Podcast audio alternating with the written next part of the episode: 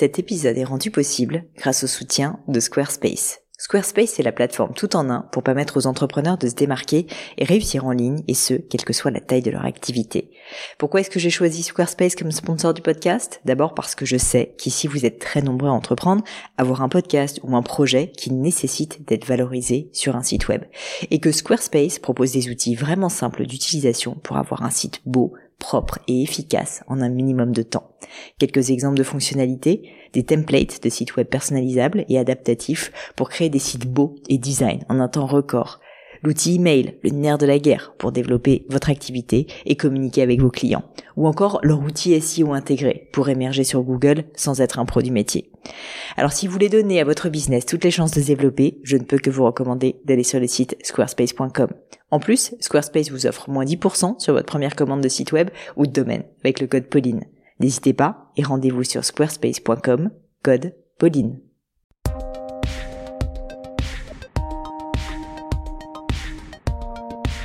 Hello à tous, ici Pauline Agneau et bienvenue dans un nouvel épisode du Gratin. Le Gratin, c'est un podcast où j'interviewe des personnalités remarquables pour parler de leur réussite et essayer de décrypter avec elles les clés de leur succès.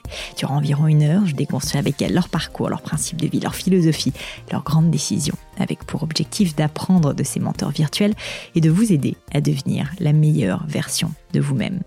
Aujourd'hui, j'accueille sur le gratin Marcel Nakam, directeur général de la marque de souliers Jonac. Si vous souhaitez le contacter, vous pouvez d'abord vous rendre sur son compte LinkedIn où vous le trouverez au nom Marcel Nakam tout simplement.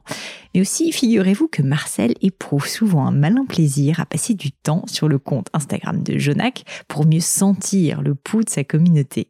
Alors allez sur le compte Instagram de Jonac, tout simplement Jonac, et qui sait, vous tomberez peut-être sur Marcel.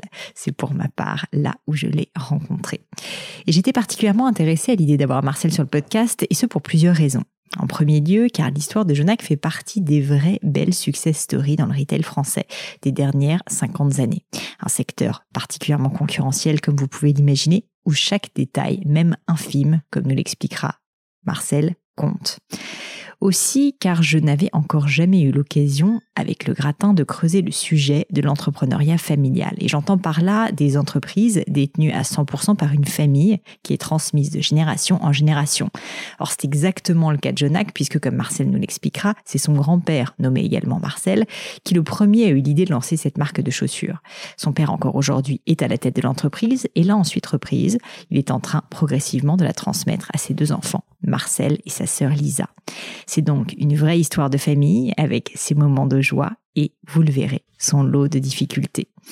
Enfin parce que nous avons enregistré cet épisode en plein confinement et que même si le sujet n'a pas été directement abordé, nous avons en revanche beaucoup parlé avec Marcel de la dimension cruciale d'une bonne communication. Entre associés évidemment, entre équipes, mais aussi avec sa clientèle ou ses partenaires. Mais je ne vous en dis pas plus et laisse place à ma conversation avec Marcel Nakam. Salut Marcel et puis bienvenue sur le gratin.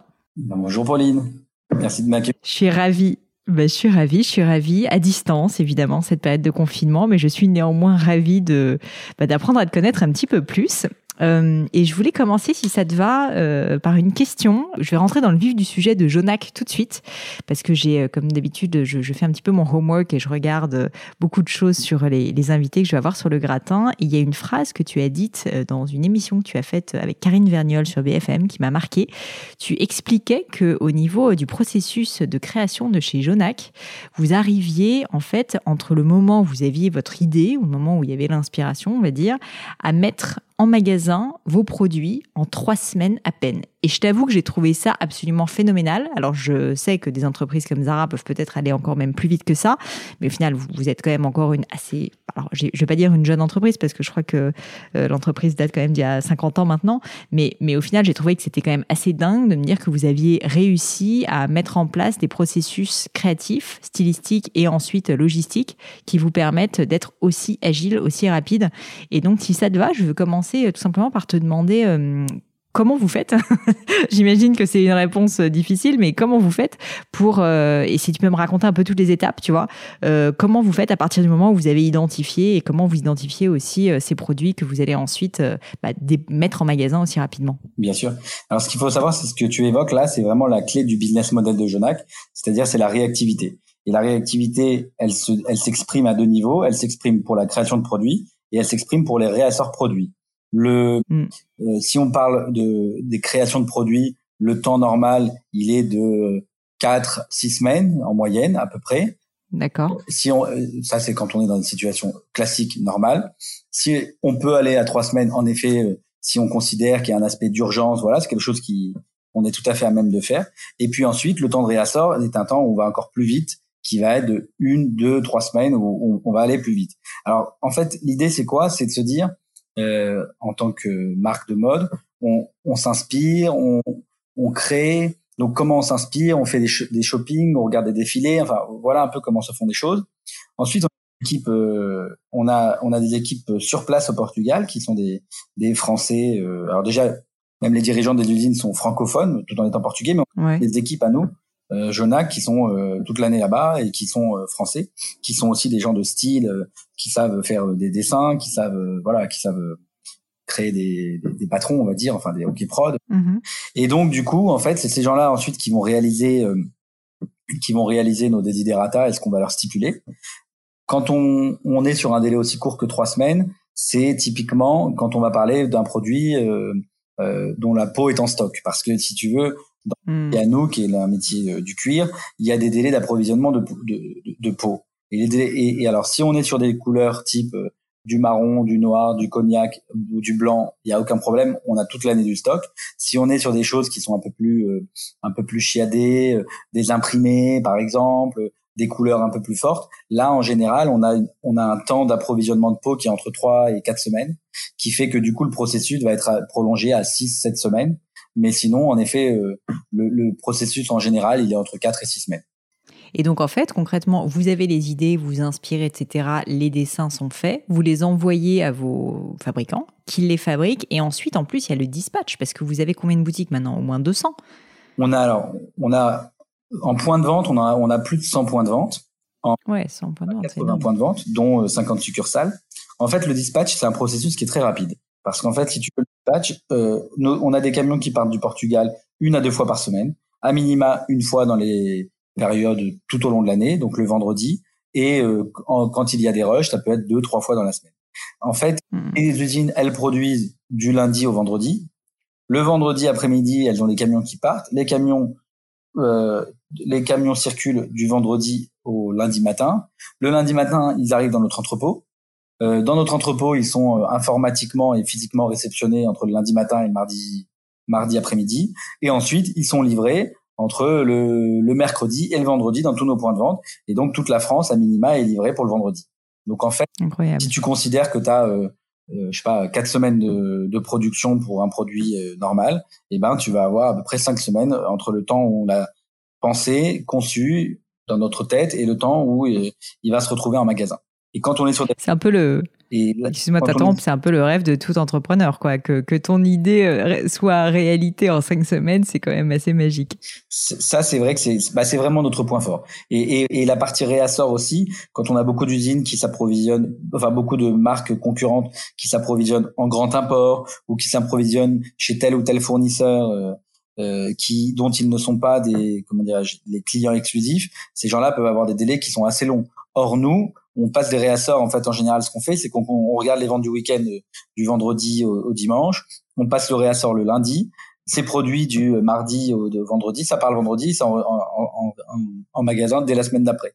Donc ça, c'est vraiment la clé de notre business model. C'est quelque chose qui qui, qui est possible aussi parce que on est en circuit court, qui c'est aussi quelque chose euh, qui est possible aussi parce que ces partenariats qu'on a créés avec ces usines au Portugal sont des partenariats exclusifs. Donc, ça veut dire que on des hmm. clients. Donc, en contrepartie, on a aussi des engagements auprès d'eux. C'est-à-dire que auprès d'eux, on doit euh, faire en sorte que les usines soient remplies toute l'année. Auprès d'eux, c'est un partenaire fort. Donc, euh, quand on vit ce qu'on est en train de vivre en ce moment avec euh, le Covid, ou nous, par exemple, Jonac, on est distribué à travers le monde, on a des désistements de, de partenaires à l'international, ou bien que nous, on doit réduire un peu la voilure, ce genre de choses, en termes de production. Bon, bah en tout cas, on, on gère on gère notre trésorerie, mais on gère également leur trésorerie à eux. Bah oui. On accompagne là-dessus parce que c'est la clé de notre business model et donc en aucun cas il faudrait qu'il il faudrait qu'il qui, qui dépose le bilan quoi donc euh, ça ouais bien sûr c'est pas concevable. C'est hyper intéressant. Euh, tu n'arrêtes pas de répéter que c'est la clé de votre business model. Et en fait, alors je veux évidemment pas te poser des questions indiscrètes que tu pourrais pas révéler, mais euh, ce que je veux dire, c'est que pour moi, c'est quelque chose qui est tellement important de, comprendre justement dans le succès d'une marque, d'une entreprise, qu'est-ce qui fait sa différence. Et j'ai l'impression que tu insistes beaucoup là-dessus. Ma question, c'est peut-être une question double. Premièrement, euh, pourquoi est-ce que c'est aussi important aussi simplement que ça? Et deuxièmement, quand est-ce que vous en êtes rendu compte Et est-ce qu'il y a eu un moment dans l'histoire de Jonac, qui a maintenant 50 ans, où euh, bah, justement vous avez, euh, vous avez décidé de switcher sur euh, ce processus de fast fashion, on va dire, qui est de, de, produire beaucoup plus rapidement? Est-ce que tu pourrais me raconter dans un deuxième temps, bah, voilà, quel a été un peu votre processus de pensée là-dessus et comment vous, vous avez décidé de le faire? Ouais, bien sûr. Bah, alors en fait, là-dessus, on va dire que le mérite revient à mon père, qui, qui est le, comment dire, qui lui a, alors c'est mon grand-père qui a créé l'entreprise en 64 premier magasin. Donc lui s'appelle s'appelait Marcel Nakam. Et mon père a ouvert une mhm. boutique en 1978 donc il y avait une boutique. Et ensuite il a développé ça. Dans les différentes euh, étapes euh, euh, même une petite anecdote rigolote le premier magasin était rue Saint-Placide à Saint-Germain-des-Prés.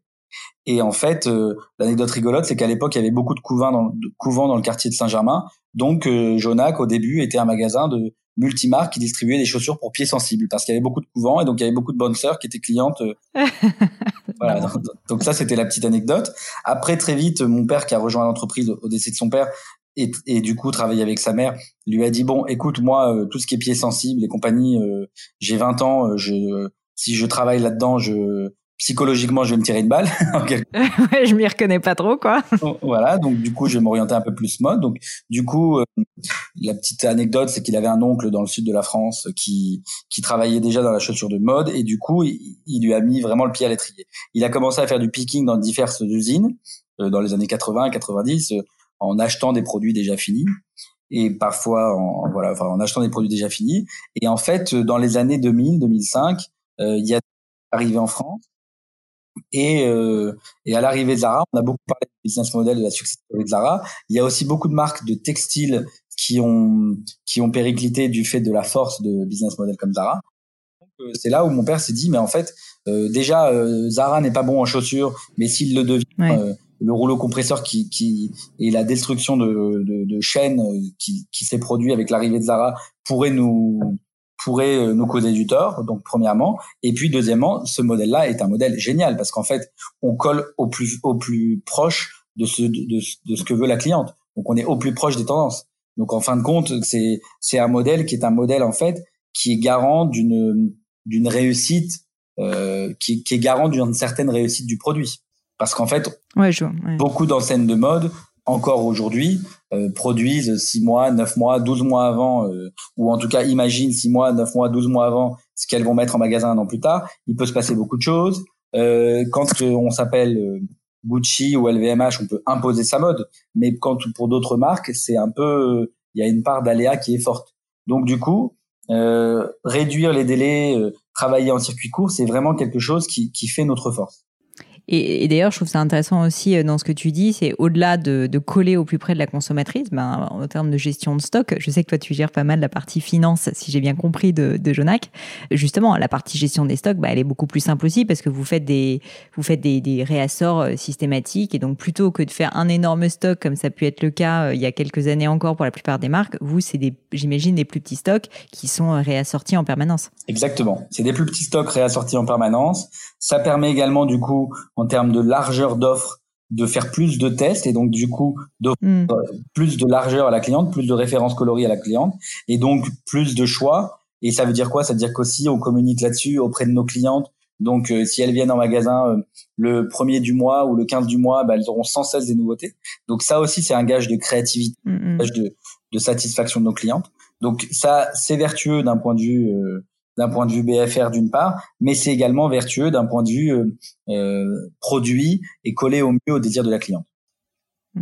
Et toi, Marcel, euh, étant d'après ce que je comprends plutôt sur la partie euh, business, administrative, euh, financière, logistique, etc., est-ce que c'était une évidence pour toi justement de te confronter à ce milieu de la mode, ce milieu créatif, ou en plus, alors j'entends bien qu'il y a une partie bah, du coup que tu gères très très importante logistique et tout, mais ça, vous êtes une entreprise qui est une marque de mode qui est censée être à l'affût des tendances en permanence malgré tout. Est-ce que c'était évident pour toi quand tu étais petit de, de, de, travailler finalement dans la boîte familiale et justement dans un secteur comme celui de la mode bah, Oui, alors en fait, c'est vrai que nous, on, bon, déjà en termes de, on, on a grandi. alors on est quatre frères et sœurs, mais on est deux, les deux aînés à avoir rejoint mon père. Euh, ma sœur Lisa et moi-même.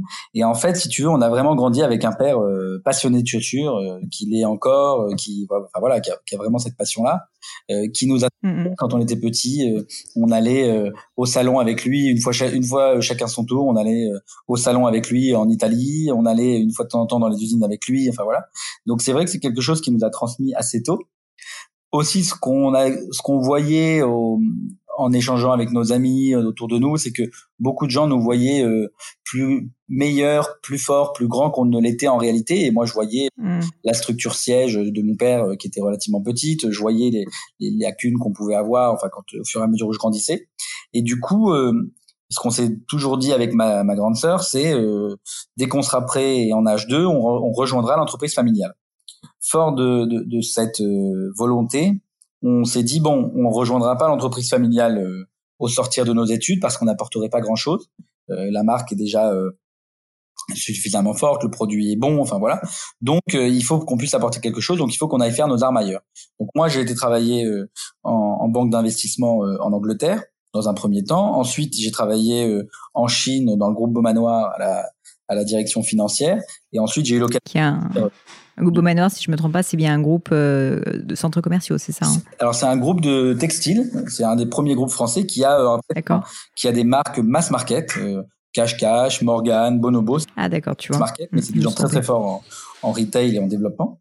Donc du coup ensuite j'ai été travailler en Chine et puis ensuite je suis devenu le bras droit de Manoir en France pendant cinq ans et c'était assez passionnant voilà.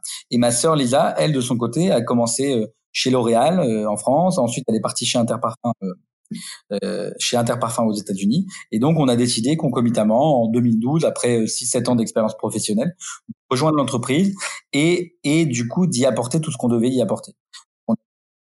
Une première étape, on va dire, de découverte, d'organisation, parce qu'il y avait des choses à, organiser. On était sur une démarche très artisanale de processus de A jusqu'à Z et l'idée c'était d'essayer de, de, de, processer davantage les choses, d'organiser les choses.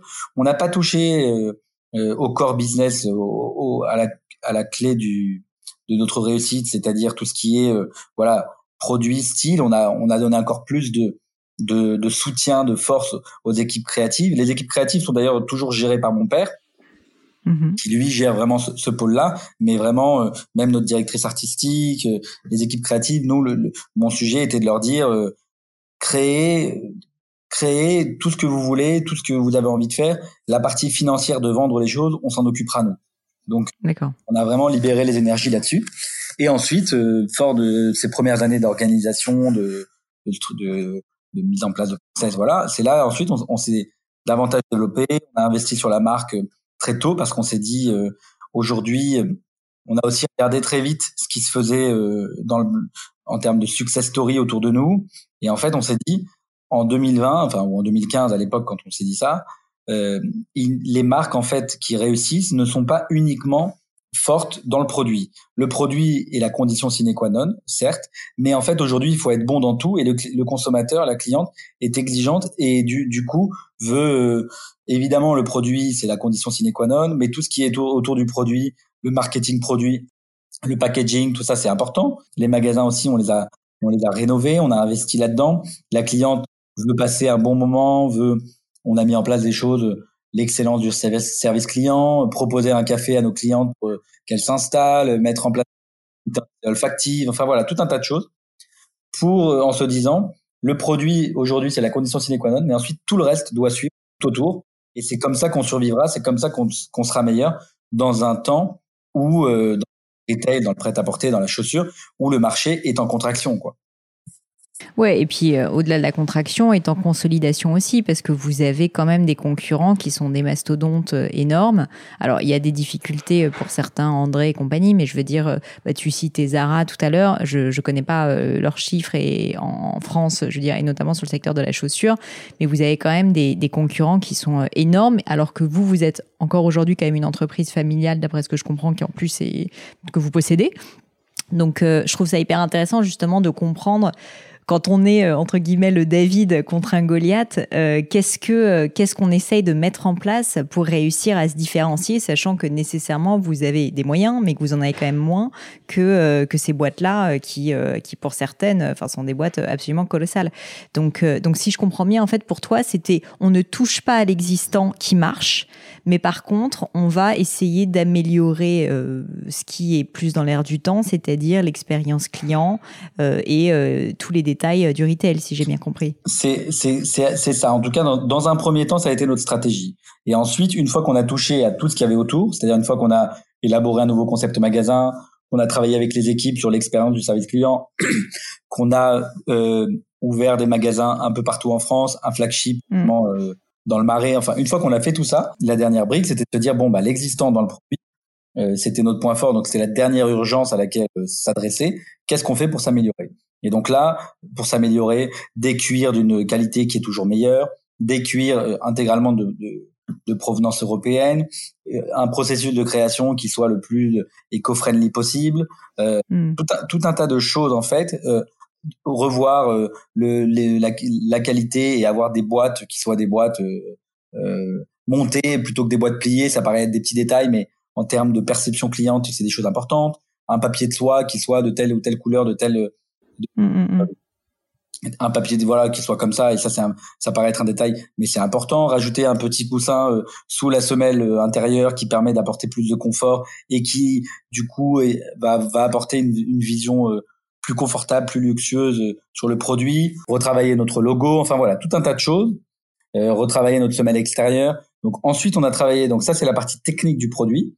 Et ensuite, sur l'offre produit en tant que tel, on s'est dit bon, euh, l'offre produit, il y a évidemment des basiques qui, qui font vivre, c'est important. Mais ensuite, il faut euh, l'offre, il faut il faut être capable d'apporter plus de créativité au sein de notre offre. Donc en fait, on a élargi l'offre vers des nouveaux produits plus forts, plus plus plus luxe plus marqué. Mm. En fait, c'est ces, ces nouveaux produits-là qui nous permettaient de coller au mieux euh, à la mode, au marché, et qui du coup aussi sont des produits sur lesquels on, on a communiqué, sur lesquels on communique sur les réseaux sociaux, et qui du coup donnent une impression de marque, euh, de marque plus à la pointe de la mode, Bien qui s'adresse à tous, qui s'adresse aux jeunes.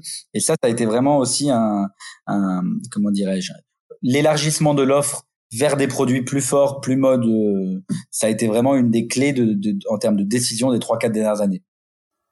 C'est hyper intéressant. J'ai euh, deux questions pour toi par rapport à ça.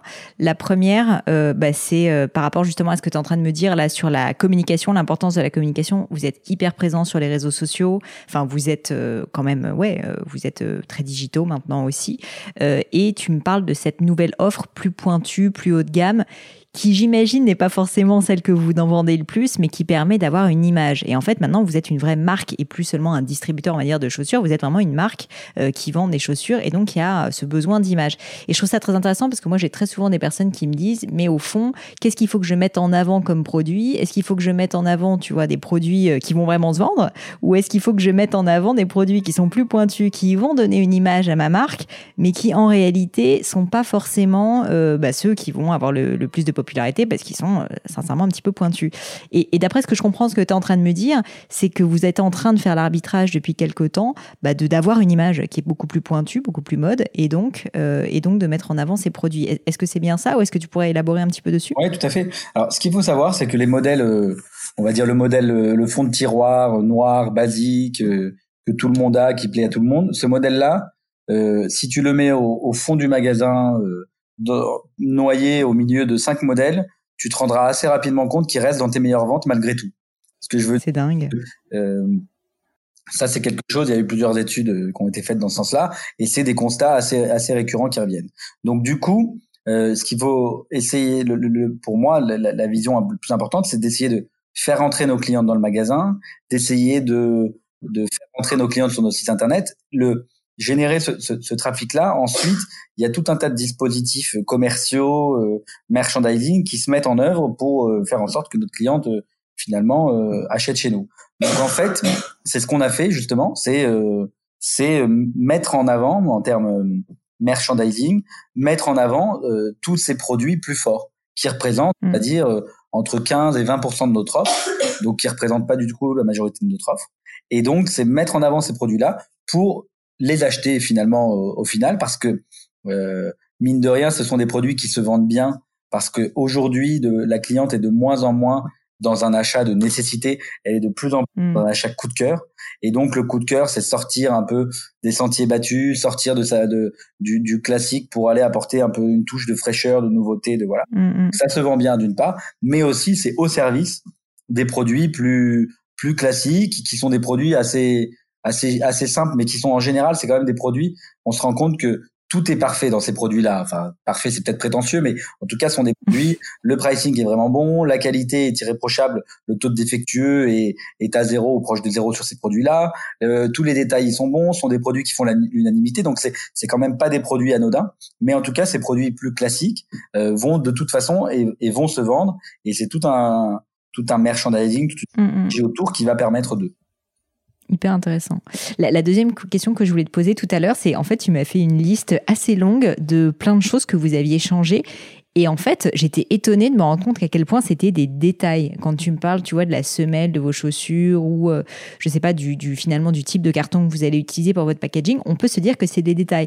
En même temps, j'ai toujours entendu l'expression, la fameuse retail is detail. Le retail, c'est du détail. Et donc, j'ai le sentiment dans ce que tu me dis, c'est que c'est complètement le cas, en tout cas chez vous. Et je voulais savoir si tu pouvais me donner justement des exemples euh, ou contre-exemples, si tu estimes que c'est pas le cas, de ce fameux retail et detail. Euh, est-ce que euh, est-ce qu'il y a des choses, même toi, qui t'ont étonné, qui sont qui paraissent être une goutte d'eau dans un océan et qui en fait peuvent avoir une incidence énorme sur des ventes, sur de l'image, sur de la communication, enfin sur un peu tout quoi dans, dans le monde du retail? Oui, bien sûr. Bah alors si je par exemple, revenons sur ces produits, on va dire, euh, ces produits forts en termes d'image, de merchandising. Euh, si je prends euh, l'hiver dernier, on avait une couleur mise en avant qui était le jaune moutarde, par exemple, qui est mhm. plutôt plutôt bien vendu. J'ai eu pas mal de remarques autour de moi qui me disent ah là là, je suis re-rentré dans vos magasins, ah c'est génial, ah et en fait beaucoup beaucoup de gens m'ont parlé du jaune moutarde. Et le jaune moutarde a représenté moins de 1% de nos ventes sur l'hiver. J'ai entendu, j'ai entendu beaucoup de personnes qui, m'en ont parlé. Donc ça, c'est vraiment pour dire, euh, il y a des... Bon, alors là, c'est pour, pour, illustrer euh, le côté, euh, l'importance du merchandising, l'importance des produits euh, forts, voilà. Mais ensuite, ensuite, en général, dans le, comment dirais-je, dans tout ce qui touche au, au, marketing, au merchandising, je vais dire assez malheureusement, on manque de données, de statistiques. Donc du coup, ça n'est que de, mmh. de la perception. Moi, en tout cas, par exemple, euh, quand on est arrivé chez Jonac dans notre concept magasin, donc c'était il y a 10 ans de ça, il y a 8 ans de ça, on avait des boîtes de chaussures qui étaient apparentes dans le magasin. C'était, euh, elles étaient alors pas euh, en centrale, mais elles étaient dans des, euh, elles étaient sur des étagères qui étaient visibles à l'intérieur du magasin. Ça, pour moi, typiquement, c'est la première chose que j'ai voulu combattre en, en, arrivant chez Jonac parce qu'en fait je me suis dit ça il faut tout de suite y remédier parce que en voyant des boîtes de chaussures quand on va faire son shopping dans la dans le magasin on est tout de suite connoté mass market. Donc ça c'est quelque chose euh, que j'ai voulu euh, qu'on a qu'on a qu'on a très vite supprimé dans le nouveau concept magasin. Ensuite deuxième chose par exemple si je prends le nouveau concept magasin on avait à chaque euh, nouveau concept se poser les questions de se dire euh, de se dire alors quelle couleur va être mise en avant dans le nouveau concept, quelle est la couleur dans l'air du temps, enfin voilà. Regardant euh, des marques de luxe, euh, Chanel par exemple, mais d'autres marques, euh, voilà, on se rendait compte que simple is beautiful. C'est-à-dire que hmm. quand on rentre dans une boutique de luxe ou et aujourd'hui quand on rentre dans une boutique Genac, en fin de compte, les les les constantes, les permanents de la boutique. Donc, euh, nos étagères aujourd'hui euh, sont blanches et nos produits sont exposés dans des sur des étagères blanches parce qu'on veut que ce soit le produit qui soit mis en avant. Et donc, du coup, on veut avoir une couleur qui permette, qui matche avec n'importe quel coloris de, de, de, modèle. Et donc, nos étagères sont blanches. Euh, nos ensuite, ensuite, tout le reste de la créativité, de l'expression, va être avec des éléments, des petites touches. On va avoir euh, du bois, du chêne qui va être intégré dans le magasin. On va avoir de la comment dirais-je de des plantes, du végétal, mais ce sont des choses aussi qui peuvent varier. C'est-à-dire que euh, nous, on était euh, à l'époque, il y a trois quatre ans, on était sur un type de plante euh, qui, qui, était chez Jonac, par exemple, on est sur un, un ficus, un type de plante. mais c'est génial. C'est que carrément le, type de plante compte, quoi. C'est quand même dingue. bah, il y a même des modes. Hein. Aujourd'hui, il y a une mode dans la plante qui n'est plus la même que ce qu'elle était il y a trois ans. Donc voilà, mm. c'est des, des, des, choses mais en tout cas, euh, l'idée, c'est vraiment de rester sur des constantes et les constantes, c'est le simple is beautiful et aller apporter ensuite tout autour des touches de détail, des petites touches de. Mais ces touches-là aussi doivent être des touches qui peuvent être qui, qui peuvent être changées, modifiées assez facilement parce que euh, c'est ça qui apporte de l'agilité à une entreprise. Bien sûr. Euh, si on revient un petit peu, si ça te va, Marcel, sur euh, ta jeunesse, ton enfance et la période avant, ben, avant en tout cas que tu travailles réellement chez, chez Genec, tu m'as dit donc que ton papa, vous avez un peu transmis à ta sœur et toi l'amour de la chaussure en tout cas et de votre marque. Je voulais savoir, c'est assez indiscret comme question, mais est-ce que quand même, quand tu étais petit, à un moment donné, tu as rêvé d'autres choses? Parce que j'ai plein de copains, euh, bah pareil, hein, qui ont des, des family business, si tu veux, et il y a une certaine pression finalement à se dire que bah, on a notre vie devant nous qui est un peu toute tracée, à se dire qu'on est euh, l'aîné de la famille, donc on est obligé d'y travailler, et à la fois on a envie parce qu'on a cette passion, mais en même temps, moi je sais que c'est beaucoup de tes amis, tu vois, euh, bah, se poser la question. Et, je voulais savoir si toi, tu avais eu un moment dans, ta jeunesse peut-être, un moment d'hésitation, ou tu t'étais dit, euh, bah, peut-être que je vais faire autre chose, peut-être que je vais pas euh, aller dans, dans, le business familial Et, si oui, euh, qu'est-ce que c'était cette autre chose que tu rêvais de faire? Écoute, alors, j'ai, pour être tout à fait honnête, j'ai mon, j'avais assez tôt, j'ai un peu toujours eu cette volonté de rejoindre l'entreprise parce que mmh. autour de moi, c'est dire que cet honneur revient plutôt à mon père là-dessus, mais autour de moi, Jonac était vraiment une love brand. Et je m'en suis mmh. assez assez tôt rendu compte et c'était les retours que j'avais. Et d'un côté, il y avait ce côté euh, Jonac Love Brand. D'un côté, euh, on voilà, on voyait l'entreprise comme plus plus internationale, plus grande qu'elle ne pouvait l'être. Et de l'autre côté, moi, j'avais le quotidien où où euh, je voyais euh, notre notre taille, notre développement. Enfin voilà. Donc c'est vrai que du coup, j'ai jamais vraiment eu cette volonté d'aller d'aller d'aller ailleurs. En revanche, je me suis très vite dit, je ne rentrerai pas dans l'entreprise par nécessité. C'est-à-dire que je me suis jamais, il n'a jamais été question de rentrer hmm. dans l'entreprise, euh, soit euh, enfin prématurément ou sans faire de grandes études ou bien euh, uniquement au sortir de mes études, parce que je voulais vraiment arriver dans l'entreprise avec une légitimité naturellement déjà existante et non pas comme le fils du patron, euh, ma soeur et moi, les enfants du patron qui arrivaient dans l'entreprise. Donc du coup, euh, il était important pour moi d'avoir euh, d'acquérir ma légitimité, que ce soit ma sœur Lisa, que ce soit moi, on a chacun très vite eu des postes assez haut placés dans les entreprises où on était, sans piston en quelque sorte. Mm, mm. Donc c'était quelque chose de qui nous faisait nous dire, bah en fait, on arrive dans l'entreprise véritablement par choix, parce que moi j'étais numéro 3, numéro 4 du groupe Manoir à l'époque. Mm. C'est vrai que c'était des choses où euh, ma sœur Lisa était très bien placée chez Interparfum. Donc en fait, c'était vraiment un, un, choix et un choix euh, euh, dicté par le cœur, certes, et qui nous paraissait assez rationnel parce qu'on se disait le potentiel est encore est encore énorme. Le potentiel. Mm, mm. Voilà. C'est vrai que et c'est d'ailleurs, je pense, l'existence de ce potentiel-là qui nous a permis de faire de la croissance ces euh, quatre, cinq dernières années, chaque année, euh, de façon euh, ininterrompue dans un marché qui lui n'arrêtait pas de décroître euh, depuis cinq ans quoi. Et le fait que vous alliez, justement, je trouve ça hyper intéressant aussi, le fait que vous alliez faire vos armes, comme tu dis, si bien chez, chez d'autres marques ou chez d'autres entreprises que chez Jonac. Pour toi, c'était uniquement au niveau des compétences. et dans ce cas, je te demanderais quelles sont les compétences les plus, enfin, compétences, on va dire, caractéristiques, tu vois, que tu as, le plus apprises Ou est-ce que c'était aussi justement pour te prouver que tu n'allais pas être euh, le fils euh, du patron euh, qui arrive et qu'en fait, tu étais capable finalement de avec te, redonner confiance en toi, tu vois, étais capable finalement de, très très bien réussir bah, sans piston, comme tu l'as très bien dit toi-même. Bien sûr. Bah en fait, alors bon, je j'ai cette chance-là. Alors, euh, je, je, pense que ça m'a été donné par mes parents. Alors là, c'est plus par ma mère que, que par mon père. voilà, d'avoir toujours eu assez confiance en moi. Euh, c'est vrai que c'est souvent dans l'enfance que ça se joue en donnant beaucoup d'amour à, mm. à ses enfants. voilà, donc c'est vrai que là-dessus, euh, j'ai toujours eu cette chance. En revanche, en fait, aller dans d'autres entreprises, en fait, ce que je, je, je, je, passe, ce que je dis souvent, même encore aujourd'hui à nos équipes, c'est de leur dire, et ça, c'est encore plus vrai, voilà, je leur dire, notre métier est assez simple, on sauve pas des vies. Et en fin de compte, euh, moi, ce que je dis, c'est, c'est, les problématiques que je rencontre, euh, que je rencontre aujourd'hui, que j'ai rencontré hier, il y a forcément des gens qui les ont rencontrés avant. Euh, mm. Donc, euh, en tant qu'extraverti, je vais me tourner vers ces gens, vers ces entreprises qu'on peut rencontrer ces problèmes, problématiques-là pour essayer de trouver des solutions. Et donc faire mes armes ailleurs, aller apprendre ailleurs, m'a permis tout de suite, par exemple, dans le, groupe Manoir est un groupe encore aujourd'hui très fort sur tout ce qui est euh, retail, logistique. C'était vraiment euh, le maître de l'entreprise, c'était euh, le bon produit au bon endroit au bon moment.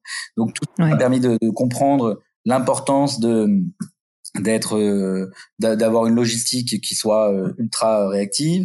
Tout ça m'a permis de comprendre l'importance de l'informatique. Euh, ça, c'est quelque chose de, notre génération, de ma génération, ça me paraissait évident, mais l'entreprise de mon père n'était pas du tout euh, IT oriented avant qu'on y entre et, au contraire tout était très manuel. Donc ça nous a permis de comprendre toutes ces choses là et puis ensuite euh, et puis ensuite euh, en, en, en, lisant en regardant autour de nous ce qui se faisait voilà euh, en mmh. quels sont les quels sont les, les key success factors département par département pour chaque pour les pour les entreprises qui réussissent et en observant beaucoup. Et moi de, par exemple dans le groupe Vanoir j'ai j'ai passé du temps avec des équipes euh, back office, on va dire, enfin avec des équipes euh, logistiques, avec des équipes comptables, avec des équipes achats, avec des équipes euh, ça va de, avec des équipes produits. J'ai passé beaucoup beaucoup de temps là-dessus. Donc par exemple, si on prend le sujet achat, produit, c'est un sujet qui, qui n'est pas le mien dans l'entreprise. C'est mon père qui supervise la partie achat style. Mais moi, ce que j'ai apporté, par exemple, c'est toute la vision plan d'assortiment, cohérence de l'offre, avec une vraie pyramide d'offres qui soit avec trois types de trois catégories de produits, des produits très pointus, des produits qui soient le cœur de collection, des produits basiques, enfin voilà. Tout un tas de choses, des équilibres de familles de produits euh, au sein d'un assortiment, euh, des équilibres, euh, des, des, groupes de magasins suivant la taille du magasin, suivant le potentiel. Enfin voilà. Donc ça, c'est vrai que c'est des choses que j'ai que j'ai eu l'occasion d'acquérir d'acquérir dans, dans mes précédentes expériences. Justement, au niveau du retail, t'arrêtes pas de dire euh, que Beau Manoir a une euh, très grande expertise en retail et que tu as beaucoup appris. Et euh, quand je parle de retail, je parle bah, de fait d'avoir des magasins physiques, hein, évidemment, pour les auditeurs qui nous écouteraient. Vous en avez une centaine, je crois, où tu m'as dit 80 à l'heure actuelle. Et, en fait, là aussi, alors moi, moi, avec ma boîte, on n'en a que trois. Donc, à ma petite échelle, on va dire que je vois que c'est pas évident. je voulais te demander de ton expérience, peut-être, que ce soit chez Jonac ou chez Beau Manoir quelles sont pour toi les erreurs les plus fréquentes euh, que tu vois euh, vraiment euh, dans le métier du retail, dans le métier, je veux dire, de, bah, du, magasin physique, quoi, du, du, du, du brick and mortar? Bien sûr. Bah, écoute, alors, je. Comment dire bah, ça, ça rejoint une question que tu m'as posée tout à l'heure, enfin, je trouve, c'est-à-dire qu'en fait, ce qu'il faut, ce qu'il faut comprendre, enfin, en tout cas, moi aujourd'hui, c'est de se dire, le retail aujourd'hui, c'est aller en magasin aujourd'hui, c'est s'évader, c'est euh, passer un bon moment, c'est tout ça. Et donc euh, mm. avoir, par exemple, avoir des réflexes de là pour le coup de, de retailer au sens euh, vraiment de de grande chaîne, avoir des réflexes qui soient de mettre en avant des produits uniquement qui se vendent bien, des, avoir des avoir par exemple trop de références sur un présentoir. Parce qu'on se dit au moins on va laisser plein de choix, plein d'offres. Tout ça, c'est des écueils des écueils qui, qui, qui existent naturellement et qui, pour moi, en fait, font qu'il y a des marques qui se sont, voilà, qui, qui se sont trompées euh, ou, qui se sont perdues en ne voyant pas venir l'importance de la shopping experience, du merchandising, de, de, de passer ce bon moment-là, en fait. Mmh, mmh, mmh bon, la dernière chose, dans le, pour tout ce qui est magasin physique, c'est que tout ça vaut dans avec une condition sine qua non, c'est l'emplacement, l'emplacement, l'emplacement. On dit souvent ça dans notre métier. Il y a trois règles dans le commerce, c'est euh, l'emplacement. Et, et, ça, on peut bien faire euh, tout ça et avoir un emplacement qui ne soit pas le bon pour sa marque, euh, voilà, euh, ça fonctionnera pas. Donc ça, c'est vraiment le la seule chose qu'on ne peut pas changer. Et ça, c'est au choix du au moment où on choisit le magasin, au moment où on l'achète, qu'il faut pas se tromper.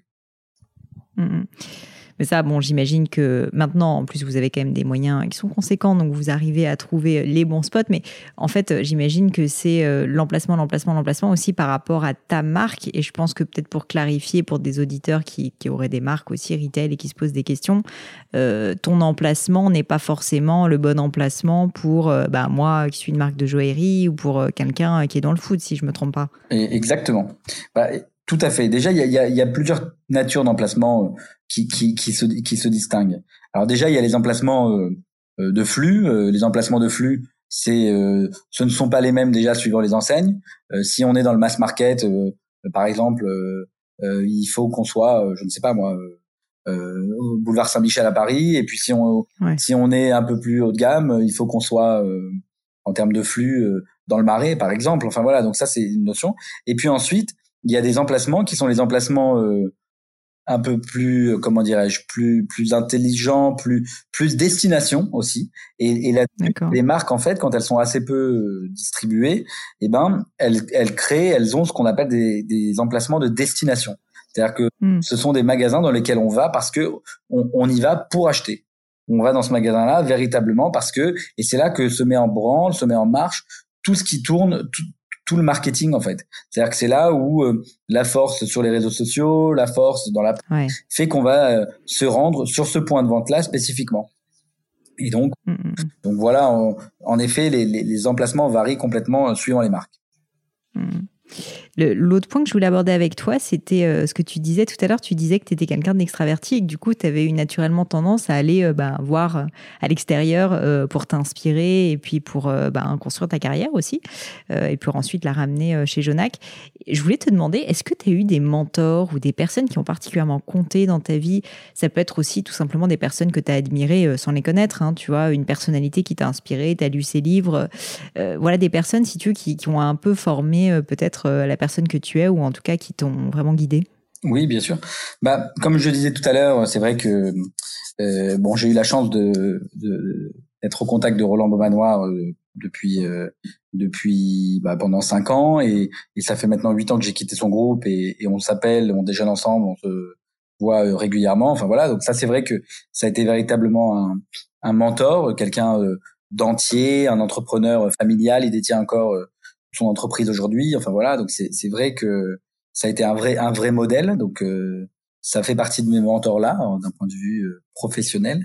Et puis mm. j'ai eu la chance, alors là c'était plus euh, une chance de naissance, d'avoir un grand-père maternel, donc le père de ma mère, qui qui est encore en vie aujourd'hui, qui a 95 ans, et qui est quelqu'un de d'assez exceptionnel, de qui, qui, qui, a très bien réussi dans les affaires dans un autre domaine, hein, pour le coup dans la production, mais euh, qui est euh, quelqu'un de très sage, mais également de très très vif d'esprit, qui a, qui, qui a, très bien, voilà, qui, qui ça lui a vraiment euh, réussi tout au long de sa vie.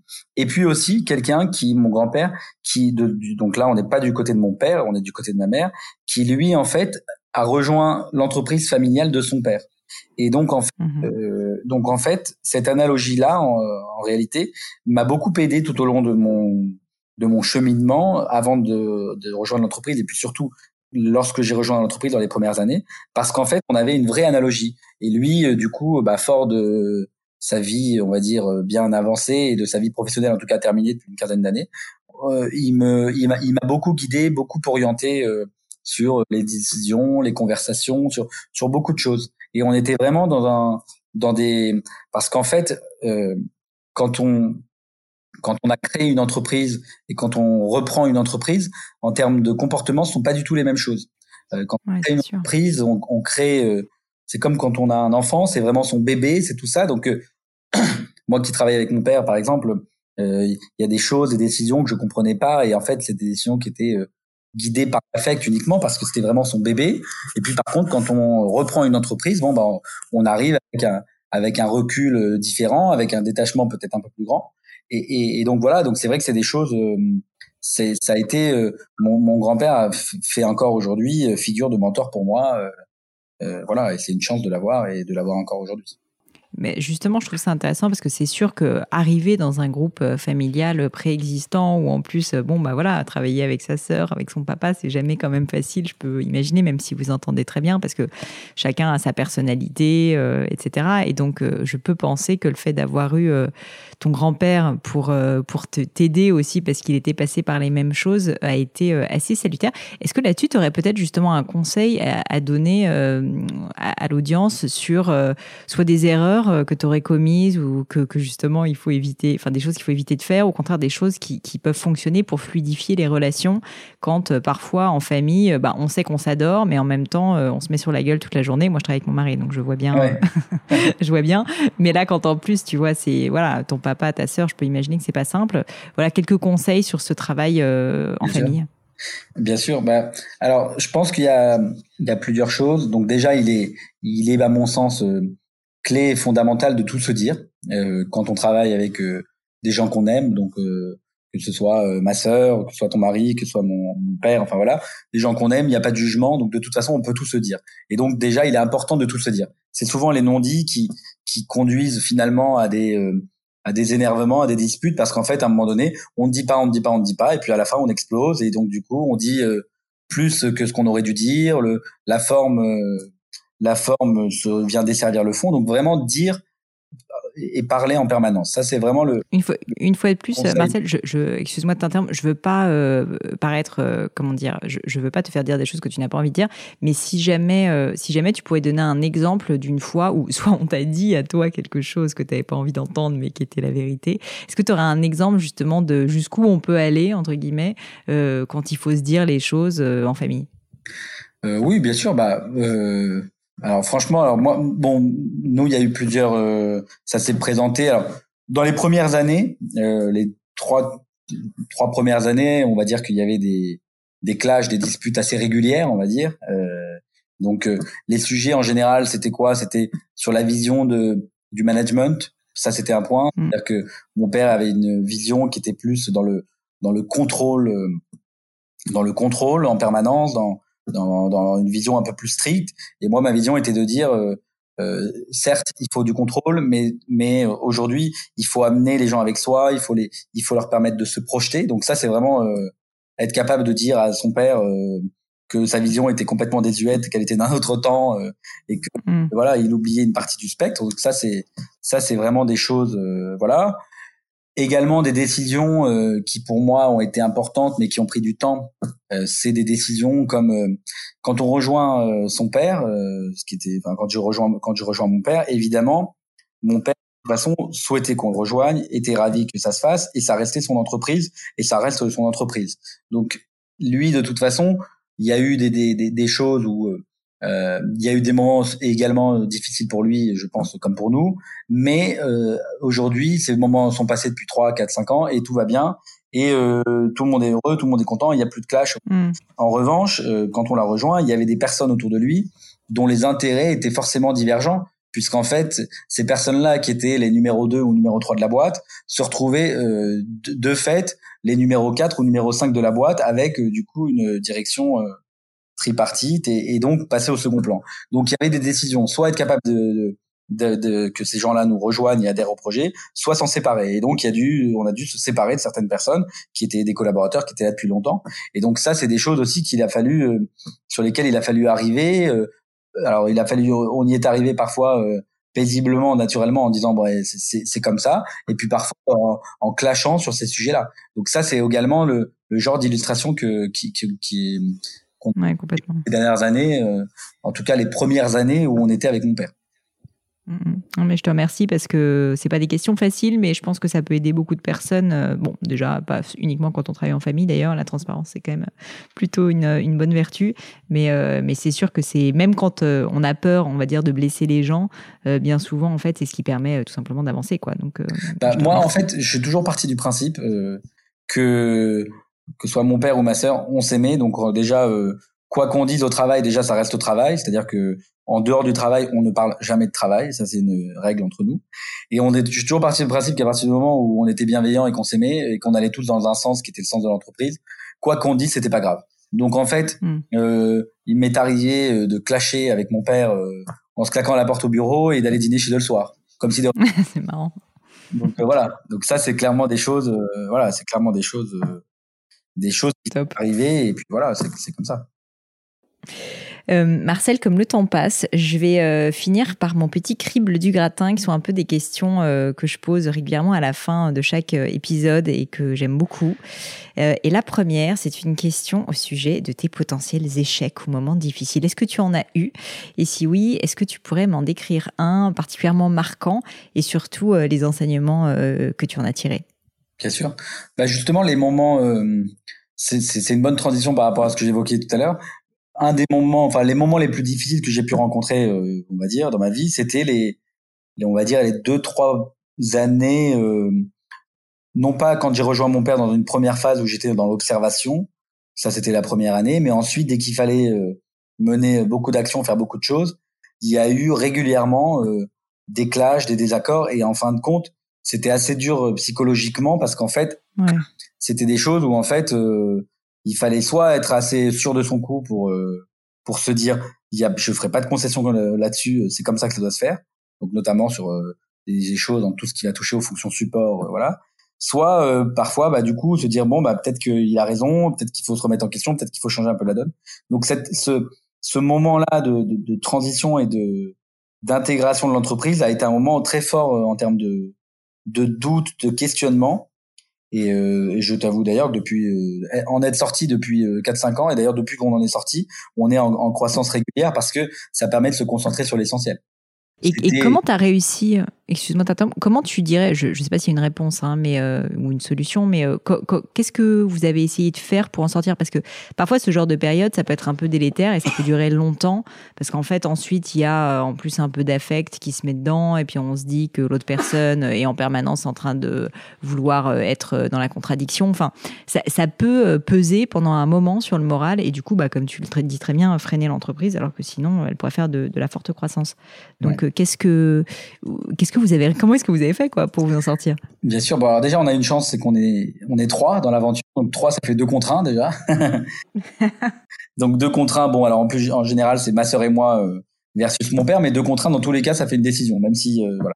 Donc euh, donc ça, c'est vrai que ça a été, c'est vrai que ça, ça a été une, une vraie chance. voilà. Ensuite, l'idée, c'était vraiment de de se dire sur quoi je vais me battre. Alors je me suis battu c'était pas négociable sur euh, le sujet euh, système d'information, sur le sujet informatisation, optimisation, de automatisation de beaucoup de choses. Ça, c'est des sujets où en fait, je me disais, ce sont des sujets où il n'y a pas de, c'est des sujets où on a du retard presque, et il n'y a pas d'autre façon de faire, et donc il faut qu'on aille là-dessus. Donc ça, c'était des sujets, c'est des sujets assez simples. C'est presque des sujets mathématiques, c'est un plus mmh. égal deux. Quand on est dans du back office, c'est ce genre de, de, de, de, de sujets-là. Donc ces sujets-là, ça demande de la force psychologique, mais en tout cas, euh, on se dit, on trace notre route. Et puis après, il y a d'autres sujets. Quand on va être sur des sujets, euh, sur des, sur du marketing, par exemple, sur des euh, dépenses marketing à engager. quand avant que j'arrive dans l'entreprise, il y avait zéro de dépenses marketing. Mm. Aujourd'hui, c'est une part non négligeable de notre de notre stratégie, de notre de nos dépenses.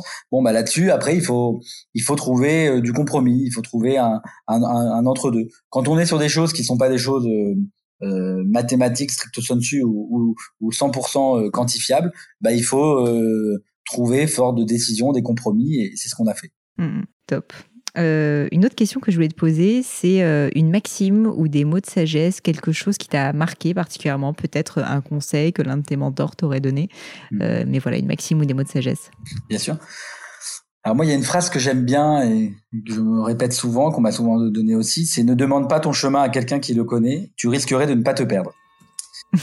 voilà, bon, c'est une, une phrase de Rabbi Nachman de Braslav, qui est un ouais. sage de la pensée juive. Et, euh, et ça, je trouve, c'est plutôt une euh, très très juste euh, qui se vérifie souvent. C'est-à-dire que parfois on regarde des choses, on regarde des gens et on se dit il fait fausse route. Ben en fin de compte, bah c'est cette fausse route qui lui a permis de, enfin voilà, de faire ce qu'il va faire ensuite. Donc ça c'est pour les autres et puis pour soi également pour soi également. Parfois, la route, elle est pas toute tracée, mais mais en même temps, il faut continuer d'avancer. Donc, euh, il faut faire des tests. Et puis, quand on fait des tests, on se trompe. Et puis, quand on se trompe, eh ben, euh, euh, il faut essayer de se tromper à minima parce qu'il y a des décisions dans la vie qui sont des, décisions très très impactantes pour sa vie. mais ces décisions-là, on va dire qu'il y en a une, une par an, deux par an, ou peut-être une tous les deux ans, tous les trois ans. Toutes les autres décisions ne sont pas des décisions qui peuvent faire basculer euh, une vie, une entreprise. Donc, de toute façon, il faut essayer, il faut se tromper. On se trompe, on prend ses erreurs, on refait, on fait différemment. Et donc, euh, voilà ce que, voilà pourquoi j'aime cette phrase. Mmh, mais je comprends complètement et je te remercie parce que c'est une phrase, enfin déjà c'est une très belle phrase. Et puis par ailleurs, euh, malgré tout, on a toujours un peu cette vision de euh, notre vie euh, qui doit être un chemin bien rectiligne, bien tracé, où il n'y a pas d'échecs, pas d'erreurs, euh, pas de fausses routes.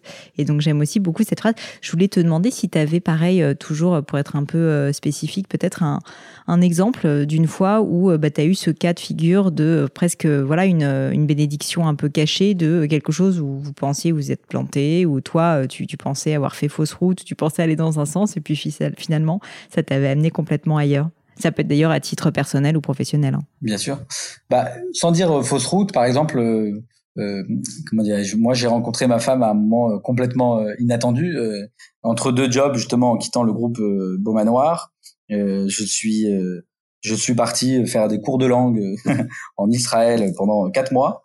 Et, euh, et, et, en fin de compte, j'étais à un moment de ma vie où j'étais le moins enclin possible parce que j'étais euh, célibataire, j'avais un appartement pour moi tout seul dans une ville de célibataire. Enfin bref.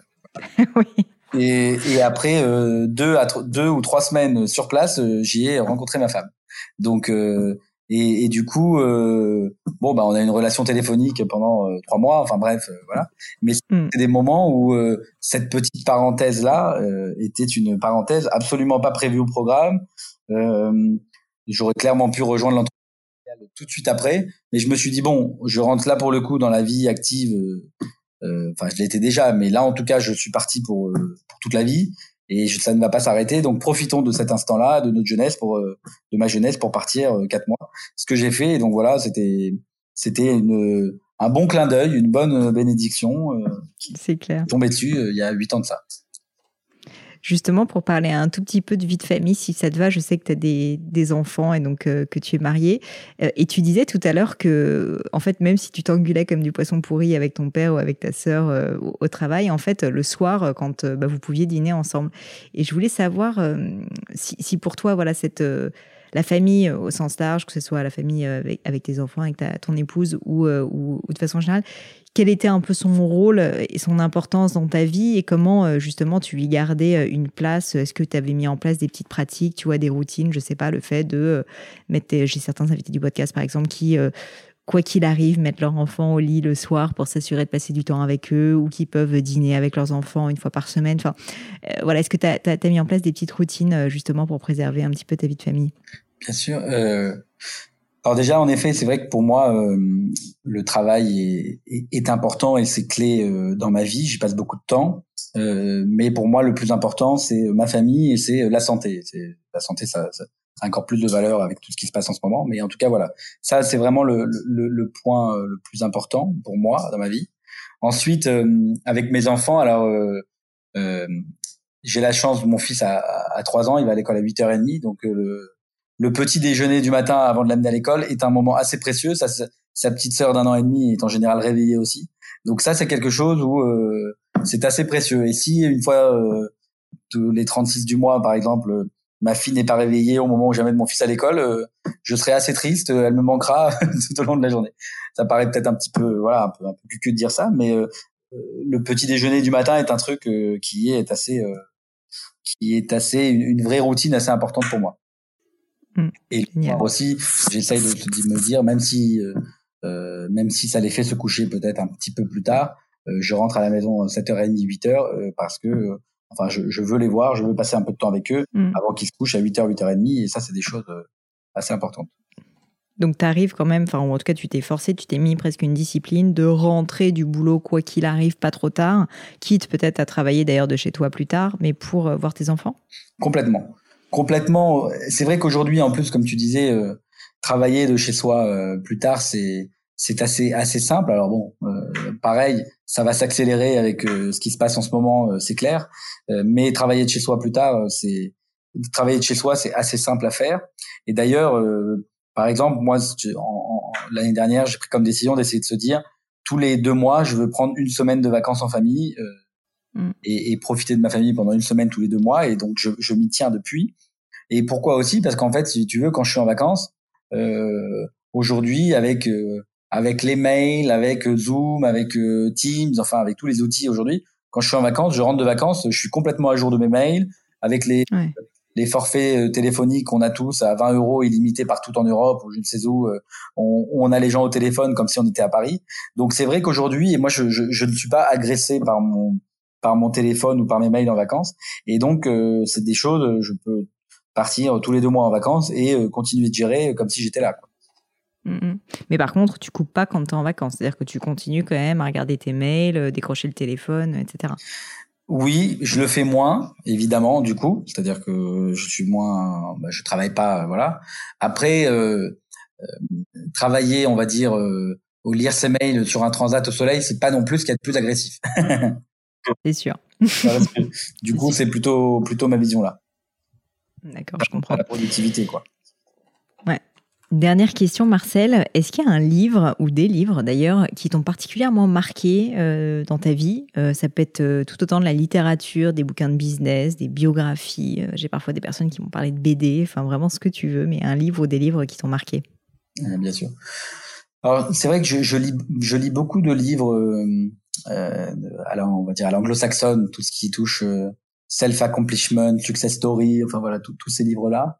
Euh, donc il y en a beaucoup. Euh, sur, sur euh, il y a l'histoire de Starbucks, la success story. Ouais, il est génial celui-là. Il y a la biographie de Steve Jobs, qui est un pavé hyper intéressant. Il y a la semaine de 4 heures de Tim Ferriss.